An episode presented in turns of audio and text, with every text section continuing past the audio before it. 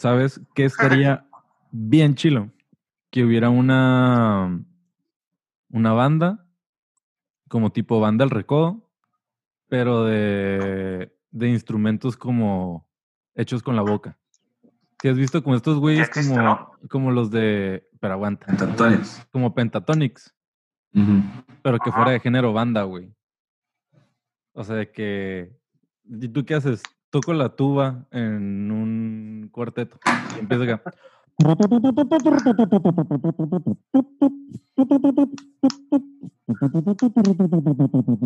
O sea, como que cada quien tuviera su, su su propio instrumento, ¿sabes?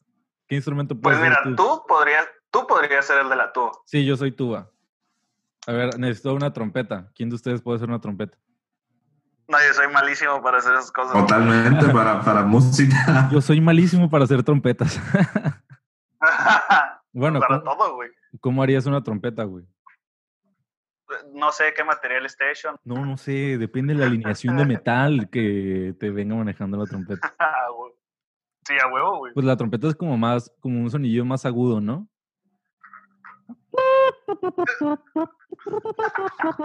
¿No? Sí, güey.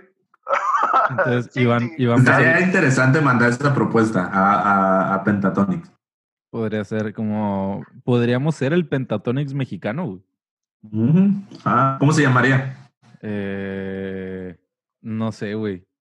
Pero, pero después del nombre, del- después del nombre tendrían que agregar eh, la banda, la, podría ser la banda Pentatonix del licenciado Edgar Félix. Del licenciado Edgar Félix. Sí, sí, sí. La original banda Pentatonics de... La origen Edgar del, Félix. del- licenciado. Edgar Félix, porque siempre ponen ahí el título del, de, de acá, del que formó la banda. Y ya, sí, ya no sé- porque obviamente, obviamente no pudo hacer nada más que formar una banda, ¿no? Exacto, no, y, y tocar la tuba y la trompeta y cantar. De hecho, estoy pensando que no los necesito, güey.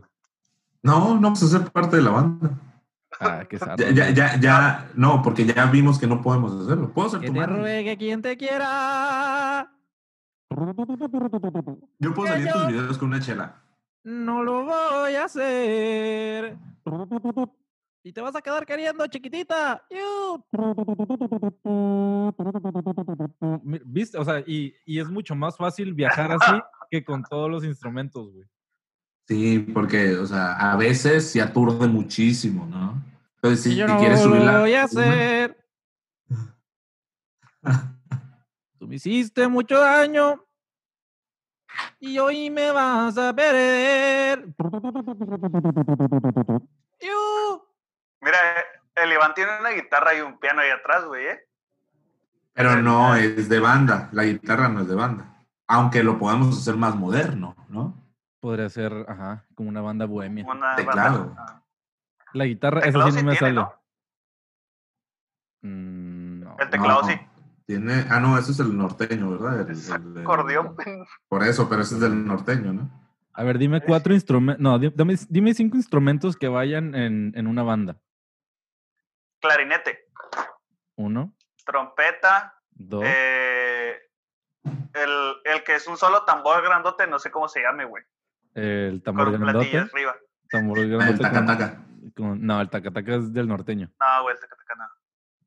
Tienen el, el, el, el que, no, güey, También es el que parece, el que parece, bueno, algunas bandas lo tienen, el que, el que parece de esas madres campana de, de vaca, como... Ah, el cencerro. Que se le pega. Ándale, esa madre. Pero, pero eso no es de banda. La- Hay unas que sí lo tienen. Ay, pues me vas a salir ahí con. No, De la sierra. No, no, No, es, que, por ejemplo, las bandas tropicales, güey, las tropicales, no las bandas... Ay, ay, ya sé. No, que... la- No te- De salsa. Es- ¿no? No Todos sabemos muy bien especificas de. banda. Sabes muy bien de qué bandas estamos hablando. No, no, bueno, no, los otros tres sí están ahí. no, los no te otros tres sí vengas están aquí ahí. a hacer el, el chistosito. Se llama Bueno, la tambora. ¿no? Tambora, Tambora. la tam- sí, sí, sí, la tambora. Ajá, la tambora, el- la trompeta y el clarinete sí están en una banda de las que tú dices. Eh, la tuba, ¿no la dijiste? La tuba. La, la flauta. Casi todos son de ellos, ¿no? Casi todos son de qué iban. Es- Oye, estuvo, está muy, bueno, estuvo mucho de moda es- este ruidito que hiciste, ¿no? El, el- el- ¿Por qué Ya. será? Bueno, no somos expertos. Ya, ya estoy viendo. O sea, el podcast nada más fue un trampolín para mi éxito. O sea, ya aquí me voy, me voy cono- me voy a conocer y ya, de repente, The One Man Band, now in Mexico. Y, y me presento, de repente yo solo, nada más tengo que empezar a practicar mi, cómo hablar rápido. Porque eso es primordial para la banda. ¿Cómo presentarías, o sea, una canción? Al primo, primer- primo Villela. Pero, pero a ver, dime, dime qué canción. Este, para los que se sienten solos en esta cuarentena. Sí, claro que sí, sí, seguimos, este, seguimos aquí en vivo. eh, y ahora sí les vamos a hacer canciones de que los que están los solteros. Y claro que sí, un saludito para Villela. ¡Vamos! Eso es así. Esta bonita canción que dice, ¡vámonos! Ahí va, ahí va, ahí va, ahí va. Estoy en fregono porque la Banda tuba- siento que ya, ya han visto las orquestas cuando están como que tienen las partituras, ¿no? De, de las canciones que están tocando y están acá checando y la madre. Siento que el de la tuba en la banda le da vuelta a la partitura y, y es exactamente la misma, güey. O sea, nada más cambia el nombre, pero las notas y, el, y, y- y lo que toca siento que siempre es igual, güey.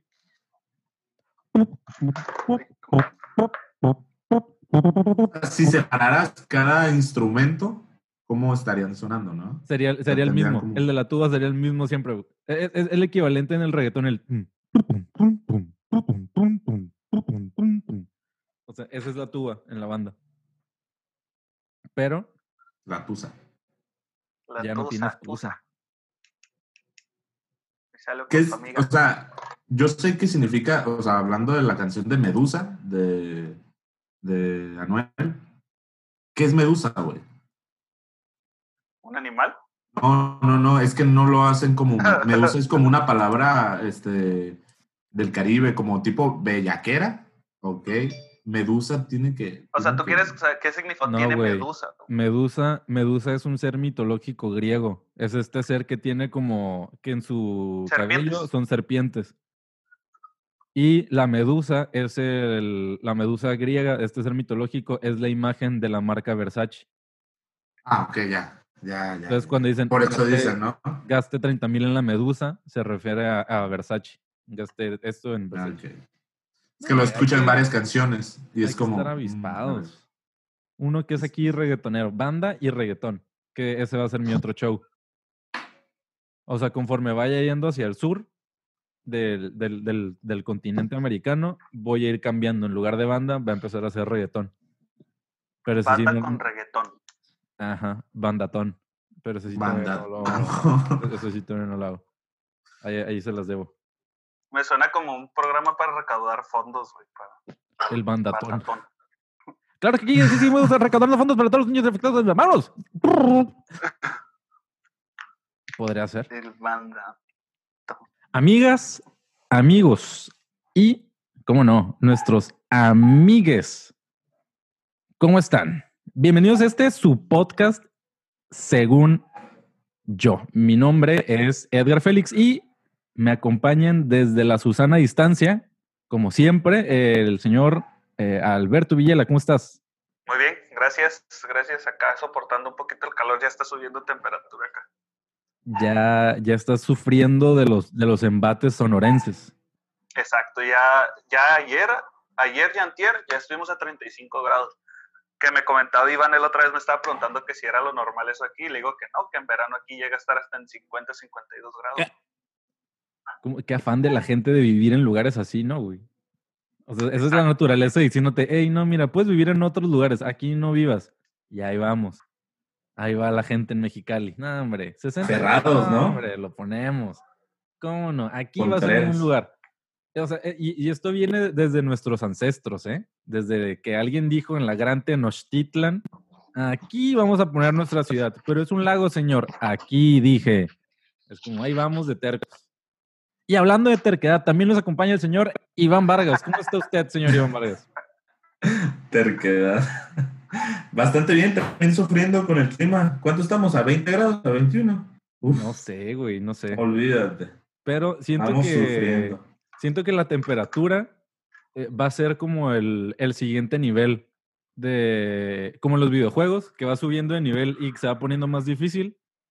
Que aumente la temperatura es el siguiente nivel en este videojuego que es la cuarentena. O sea, ya, ya que te toca estar encerrado, pero con calor, uy, ahí es donde ya se va a empezar a poner complicado el asunto. Ahí sí ya hace- desespérate. Hace unos años, ¿no? Que en Ensenada este, faltaba muchísimo el agua. O sea, ahorita tenemos todos los servicios. Imagínate que lleguemos a ese nivel. Uh, Lo que sí es que estamos en un lugar en el que el calor como no es tan, tan común. Digo, últimamente cada vez más, ¿no? Por el calentamiento global, quiero pensar. Pero, este, E- Ensenada no está preparada para, para el calor, güey. O sea, es súper raro ver que algún lugar tenga aire acondicionado. Cada vez más. Güey, aquí, aquí en Hermosillo, güey, si no tienes un, un, un No, no puedes vivir, güey, no puedes vivir. Eres un pendejo. Ah, no es cierto. No, pero sí, güey. Si, si no, No, tienes un mini split, güey, es como que, güey, o sea, en verano y es como que. mm, es un pedote. Chale, güey, voy a tener que editar esa parte. Ah. Perdón. Eso también es un tema, güey. O sea, ¿quién dice qué cosa es una grosería? O sea, ¿quién, quién define Oye, eso es una grosería? En mi defensa, la grosería que según tú acabo de decir en Argentina tiene que significa muchacho, ¿eh? Bueno, pero. Diciendo ah, que si no tienes un mini split, eres un muchacho. Te rejuveneces, güey, con el calor. Pero, güey, desde chicos, desde chicos les damos, le queremos dar esa jiribilla a la palabra, ¿no? Como, ay, no, eso quiere decir el palo más alto de un, este, de, de un de barco. un barco. Yo creo, yo creo que esto de que cuando decías, no, es que significa esto, no es una grosería, era la manera de escabullirte, bueno, en mi caso, de mi mamá. Así que no digas esa grosería, no es una grosería, ese significa esto, entonces no estoy diciendo nada malo. Bueno, en mi caso, yo para eso lo usaba, para escudarme, que no me regañaran. De Ah, decir, sí. Mira, yo no soy grosero. Imagínate si, si dijéramos el sentido de cada grosería con su significado. Porque ahorita con la palabra pendejo, si lo dijéramos aún, porque dice aquí que eso, o sea, en manera general, es un pelo que nace en el pubis o en la ingle. O sea, si tú quieres insultar a alguien, decirle pelo en, en, en, en la, ingle, no, no. Imagínate que la definición de cada, de cada grosería. ahí, ahí lo que termina haciendo o lo que le termina dando un valor a, la- a las malas palabras o a las palabras altisonantes es la intención que hay detrás, ¿no? O sea, el hecho de que sea grosería es porque obviamente cuando estás diciendo esa palabra no le estás diciendo refiriéndote a un, a un vello que sale en el no sé dónde, güey. O sea, lo haces porque de esta manera sientes que estás insultando a la persona. De modo que yo siento que si tú manejas las palabras altisonantes pero no las estás diciendo con la intención de insultar a otra persona, no debería ser considerado como una grosería. Hay gente que utiliza las malas palabras en su día a día, güey. Y las manejan como, como si nada, como si fuera cualquier cosa. Pero, eh, no sé, que, que se refieran a ti tal vez como un pendejo, tal vez te lo están diciendo como, como cualquier cosa, güey. Como, como en Argentina podría ser nada más decir muchacho. Hay gente aquí en México que lo maneja como si fuera cualquier cosa, pero hay otras personas que sí solo utilizan la palabra cuando realmente quieren insultar. Entonces, el valor termina residiendo no en la palabra como tal, sino en la intención que hay detrás de el- la palabra al momento de decirla, ¿no? Es que imagínate, yo, bueno, ahorita que dijo Iván eso, yo sí me puse a pensar, güey, que yo creo que al momento que alguien dijo, te voy a insultar, yo creo que sí se refería a la palabra esta como, güey, eres un pelo en una ingle, en un pubis, güey. Porque cuántas veces no has escuchado, ah, eres, eres popó, eres eso. Ah, porque ahorita simplemente esa palabra le hace el sentido de que, ah, esto es tonto, no sabes lo que dices. Pero yo creo que en un inicio, porque imagínate, alguien que descubrió esto, o no sé, o que le puso este nombre a esta, a esta palabra, la- el, el significado, güey, en un momento para querer insultar a alguien, a él le pareció grotesco que a alguien le dijeran, güey, eres un pelo en una ingle. Entonces, ah, le voy a decir en la palabra que es, pues, me explico. Ya con el tiempo fue cambiando de significado la palabra y culturas y como la, cada generación cambió, pues, el significado. Pero yo siento que sí fue como que en un primer inicio eso. Sí, pero es, es raro, güey. O sea, las groserías, siento, siento que siguen siendo un tabú. Como, no sé, se, se pueden manejar de otra manera. Creo que no, que el hecho de que una palabra, que una persona se exprese con, con malas palabras, creo que fuera de, de significar como una poca cultura, muchas veces utilizar malas palabras implica un conocimiento más grande incluso del vocabulario mismo. Porque igual hay personas que son mal habladas y no necesariamente son groseras. Y el mal hablado es porque usa palabras groseras, ¿no? Este, y hay personas que no usan malas palabras y son más groseras. Por ejemplo, en, pues acá en los, en los países o en las naciones este, del Caribe, el hijo de puta. Puta. O sea, si yo lo grito en mi casa, no, es como, güey, qué pedo. Pero eso se dice como, como el, el, algunas frases en Argentina, en Chile, bla, bla, como algo común. Entonces, hay gente mal hablada. O la cultura lo mismo lo dice, ¿no? Sí, exacto. O sea, lo que termina definiendo el, el si eres mal hablado o no es la cultura misma, ¿no? Y sí, como tú dices, güey, o sea, el, el darle el sentido a las palabras, porque como tú dices, güey, el expresarte de cierta manera te puede, te puede proyectar a que tienes un vocabulario más grande que el de otra persona, que, también, como dice Iván, güey, que puedes utilizar palabras que a lo mejor para alguien no son groseras para darle en la torre a alguien, güey. De manera, por así decirlo, educada, güey. Sin necesidad de decir peladeces. A partir de hoy te voy a decir pelo de inglés. En fin, mis, mis queridos furcios. Eso ya, ya, ya se está creando una cura local, ¿no? Alrededor de esa palabra. ¿Qué surgió de, de los lives que hubo? Que creo que esta semana se pusieron buenos. Furcio y furcia, muchas cosas. Mucho, mucho de qué hablar, mucho a qué temerle en, en, en el sentido paranormal. Pero eh, se pusieron buenos. Ahí Mm, andamos haciendo más o menos seguido lives. Si no nos has visto, si no nos sigues en Instagram, síguenos ahí en las noches. De repente aventamos ahí la, la guasa, ¿no? La jiribilla de lo paranormal o de lo muy normal. Ahí están esos dos, esos dos extremos. Y también te traigo noticias.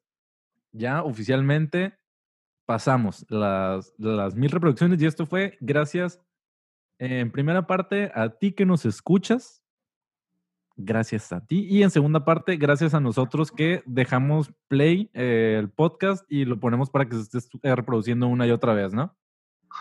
Y así, a lo largo de siete días y eh, ya vamos, ya vamos para el millón. Estamos en, en el camino al millón. Imagínate, güey, porque yo sé qué va a ocurrir. Tengo fe en nosotros.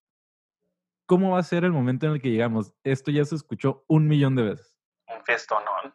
Sería como ¿Lo, considerarían como una meta plausible? ¿Algo que, algo que a lo que podríamos eh, anhelar? Yo digo que sí, güey. Confía en nosotros. La verdad. Creo que, Iván no confía en nosotros. No, no, no, sí confío, pero, duda. pero no quiero, o sea, no quiero contrarrestar su opinión. O sea, para mí no sería una meta que un millón de personas nos, nos escucharan o un, un millón de views tuviéramos, ¿no? Con que con que lo hagamos bien y con que la raza que esté lo disfrute súper bien. Ya, ya nos, nos quiere hacer quedar mal, ¿no? Sí, el, el, Oh, que la canción. Habla, no habla. Puta, según yo, según yo, pues ya. Aquí esto se llama, según nosotros dos, en contra de lo que diga Iván. Este es el nombre de. Ah, bueno, sí, claro. según lo contrario a lo que opine, a lo que exprese Iván. No, sí, totalmente. Hashtag, este, yo opino distinto, Iván. No le hagan caso ni a Iván ni a López Gato. Pero oh. este, Javier La Torre está acreditando a Iván Vargas en, en TV Azteca. Ahí chequen el noticiero.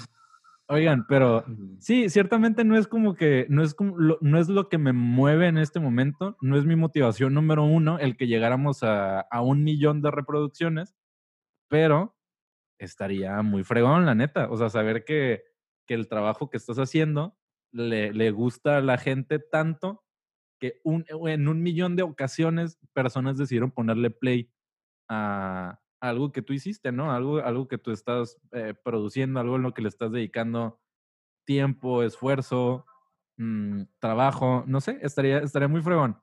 no diría que el, no sé, no, no, tengo una certeza al 100% de que lo vamos a lograr, pero eh, si ocurre, eh, lo recibiría con brazos abiertos. Estos mil reproducciones que tenemos ahorita me motivan mucho. Porque, o sea, piénsalo, güey. O sea, en mil veces, mil veces, güey, alguien decidió ponerle play a, a cualquiera, a uno de nuestros episodios. Mil veces, güey. O sea, ¿de qué cosas en tu vida has hecho algo mil veces? Exacto. Dormir. Nada más mil veces. dormir. Dormir. Cagarla. Otra vez hicimos una cuenta, ¿no? Sí, la otra vez eh, en un live, sí, según yo, podcast. Nos encuentras en Instagram. Eh, ahí hablábamos un poquito acerca de eso. Se puso bueno, acerca de, de, de cómo logras ser experto en algo, ¿no? Y las horas que te tarda. Pero también te avisamos que aparte de Instagram ya nos encontramos inundando las redes sociales. También estamos ya en, en Twitter, estamos en Facebook y ya, nomás, no sé, no sé por qué hay que inundar, si son tres redes sociales, Instagram, Twitter, Facebook, en cualquiera de los tres nos encuentras como según yo podcast.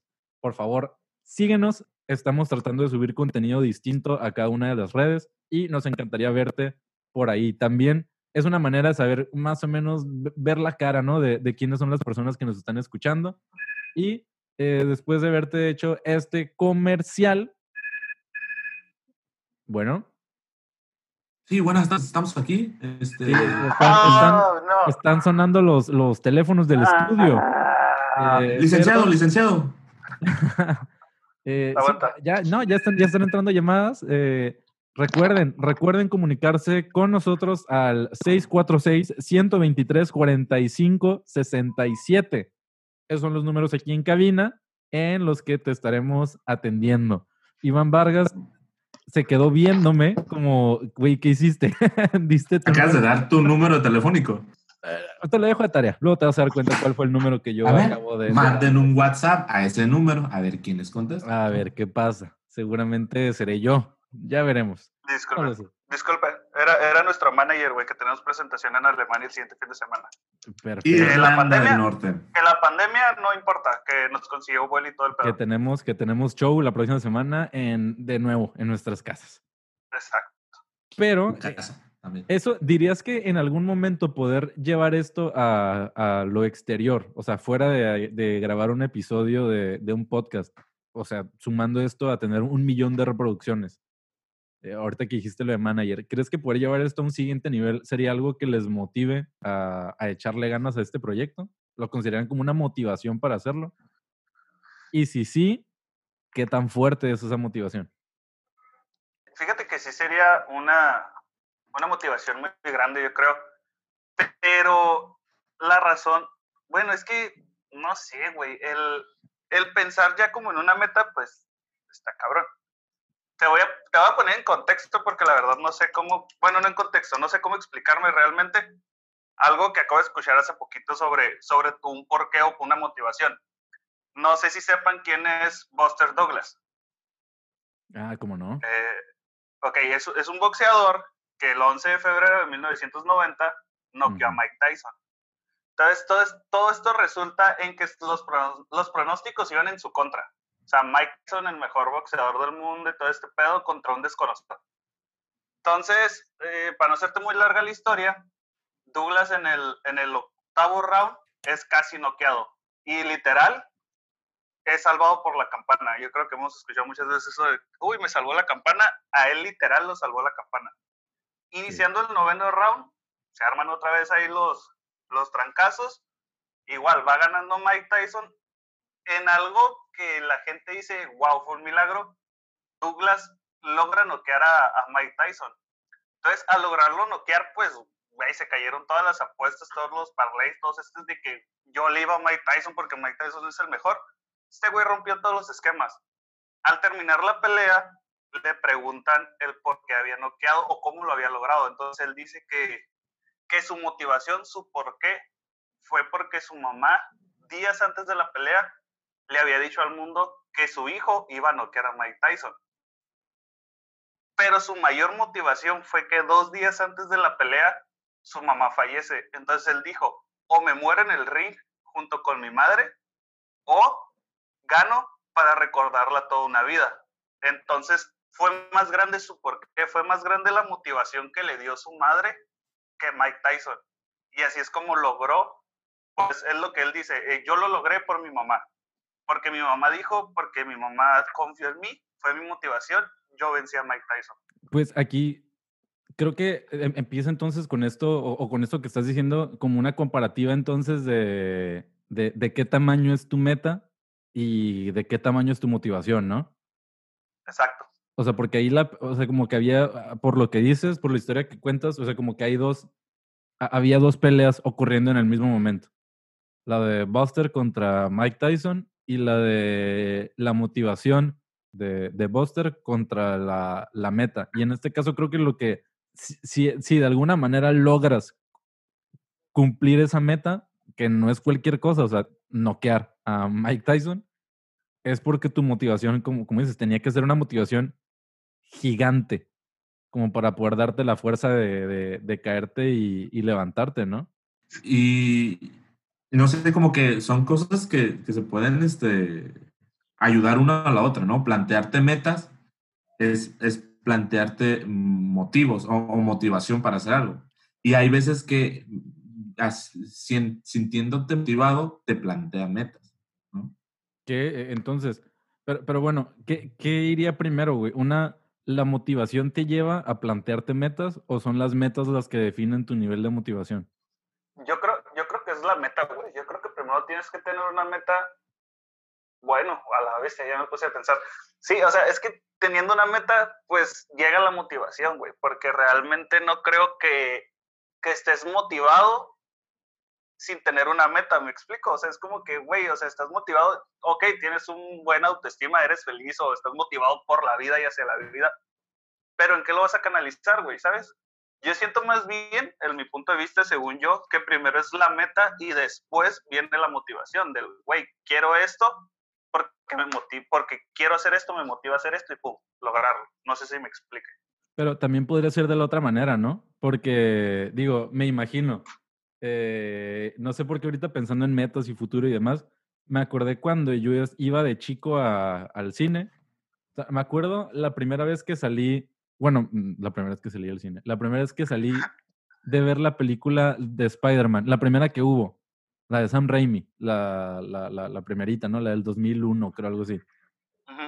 Y creo que yo de niño, como muchos, o si no es que todos, cuando salí, no, hombre, güey, o sea, yo, yo me creía Spider-Man, o sea, yo me sentía Spider-Man en ese momento.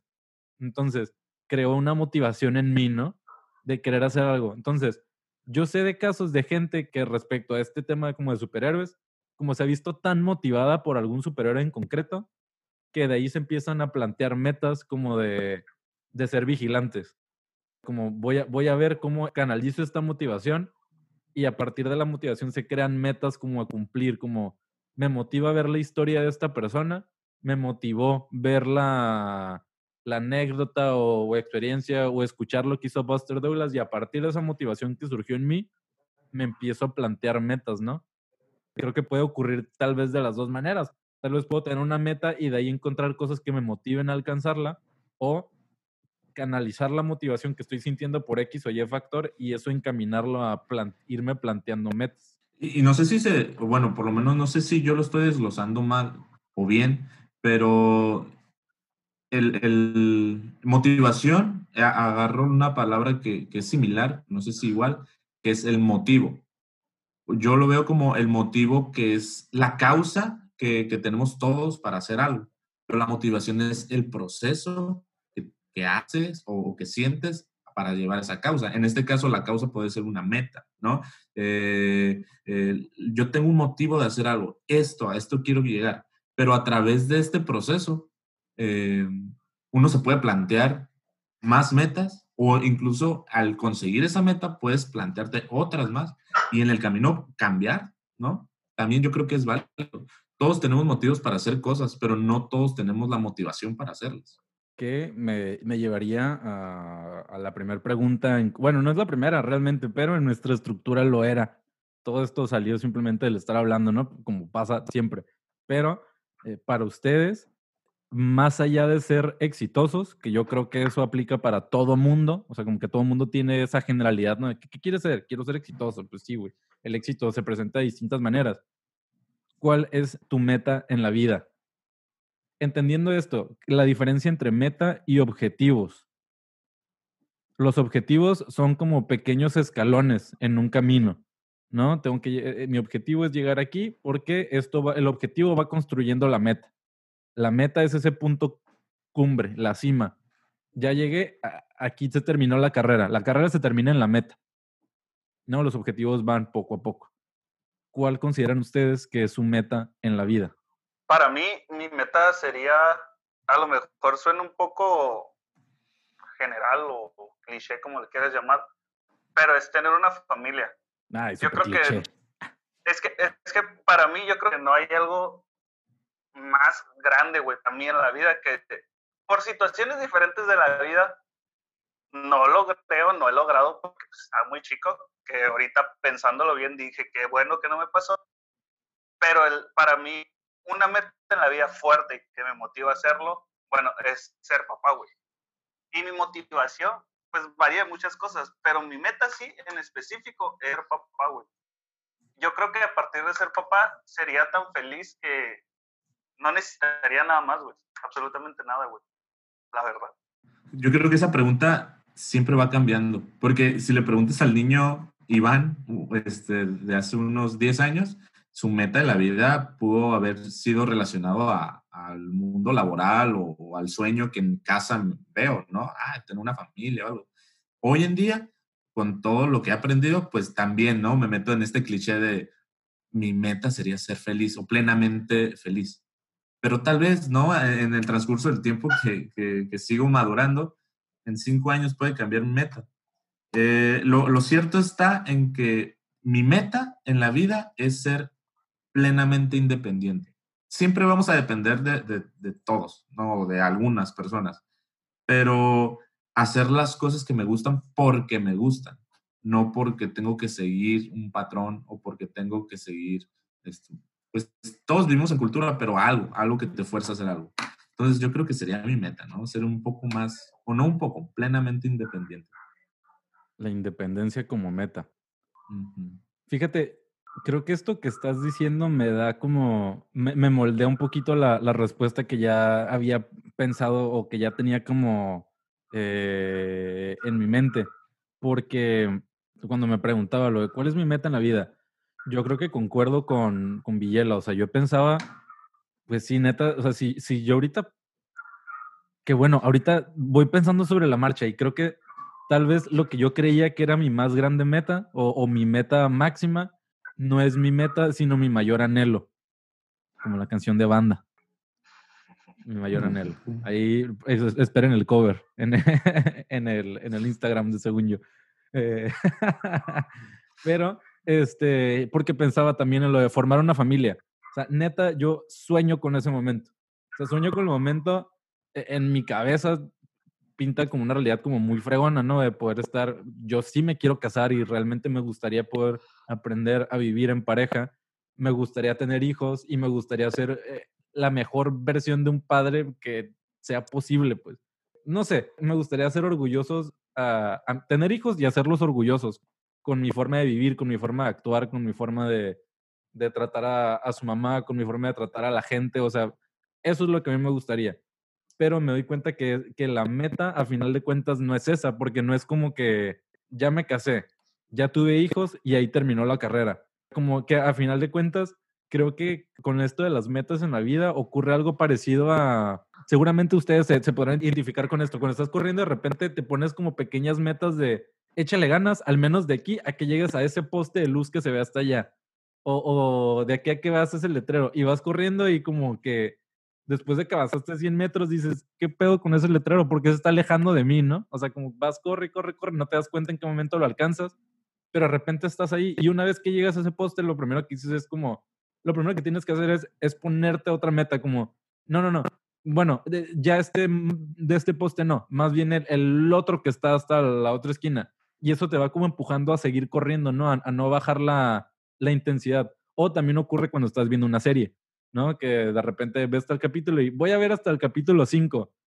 Mm, bueno, uno más, ¿no? Y luego Netflix, ¿sigues ahí? Claro que sigo aquí. Soy una persona motivada.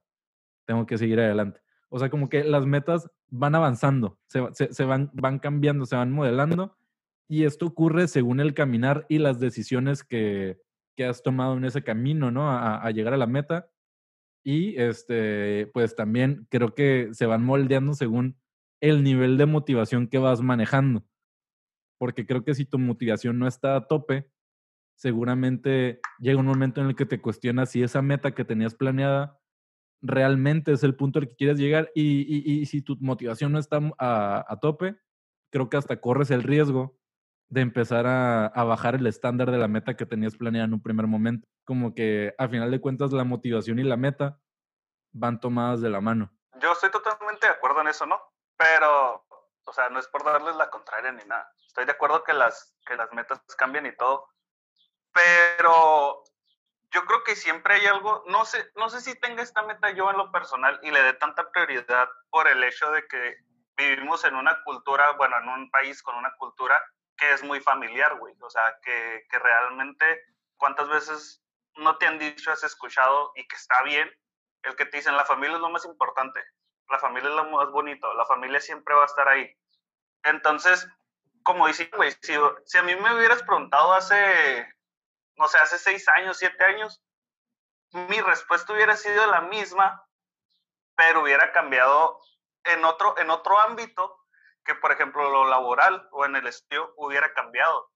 Ahorita te puedo decir que, que estoy a gusto con la carrera que estoy llevando, pero hace seis, siete años, güey, estaba aferradísimo a querer estudiar medicina. O sea, y era una fan machine. Y según yo estaba motivado, pero de repente me di cuenta que, por obra del destino, por lo que sea, pues no pude estudiar medicina.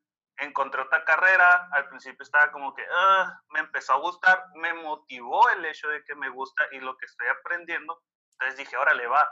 Sí, hace poquito tuve como que mis ciertas dudas de, güey, ¿será, no será? Porque también me late esta otra carrera. Pero yendo de la mano con otras cosas, dije, no, güey, o sea, esta carrera de Chila me motiva, me gusta, quisiera trabajar algún día tal vez en esto y también iniciamos lo que es el podcast y el, el podcast también me, me, me, ayudó mucho porque es como un escape a no solo estar encerrado en una sola meta, pues, ¿me explico? No estar solo encerrado en esta meta de que, por ejemplo, en el estudio, terminar la carrera, hacer esto y el otro, y pues aparte lo de la familia no me molesta en lo más mínimo, pero no me estoy ciclando solo en dos metas, sino que tengo otras, que es hacer crecer el podcast junto con ustedes, y así como van cayendo otras metas que podrían ser lo que bien ustedes dicen, los objetivos. Que muchas veces los objetivos que te llegan, que, te, que se te van acercando, no precisamente te llevan a la meta principal que tienes, güey, pero son pequeñas metas que vas cumpliendo y que son satisfactorias para ti. Queremos hacer un experimento. No sabemos si para algunos de ustedes los episodios podrían estar muy largos. No nos han dicho nada, la verdad, o sea, tampoco es como que nos ha llovido hate, pero tampoco es que nos han aplaudido, ¿no? El hecho de que dura una hora. Entonces, por esta ocasión, vamos a dejar este episodio hasta aquí. Esta va a ser eh, la primera parte del episodio 7, motivación. Y pues pronto eh, tendremos la segunda parte, donde creo que, creo que todavía se pone bueno. No sé si se puso hater la segunda parte, espero que no, pero también creo que, creo que vale la pena. Las conclusiones son buenas. Así que pues bueno, si nos escuchaste hasta este punto, te agradezco mucho. También te agradecemos tus comentarios, que nos digas, sí, excelente, qué bueno que duró poquito, o que digan, no, yo quería aventarme todo el episodio completo, me cortas la cura con una semana de diferencia. Todo se vale. Eh, estamos experimentando, estamos aprendiendo sobre la marcha. Si no nos sigues en nuestras redes, búscanos como Según Yo Podcast. Nos vas a encontrar en Facebook, Instagram y Twitter. En cada una de las redes subimos contenido distinto, así que pues te invito a que nos sigas y también, si lo que has escuchado hasta este momento te ha gustado, por favor, compártenos. No sabes cuánto agradecemos el hecho de que nos escuches y el hecho de que nos compartas. Realmente queremos que nuestro mensaje o nuestra forma de pensar haga reflexionar a más y más personas y lo que hemos logrado hasta ahorita, esa moneda de un centavo aplastada por las mil reproducciones, se deben gracias a ti y al tiempo que nos has recalado. Así que Muchas gracias y nos vemos hasta la próxima semana con la segunda parte del episodio 7, motivación de este tu podcast, según yo. Bye. Adiós.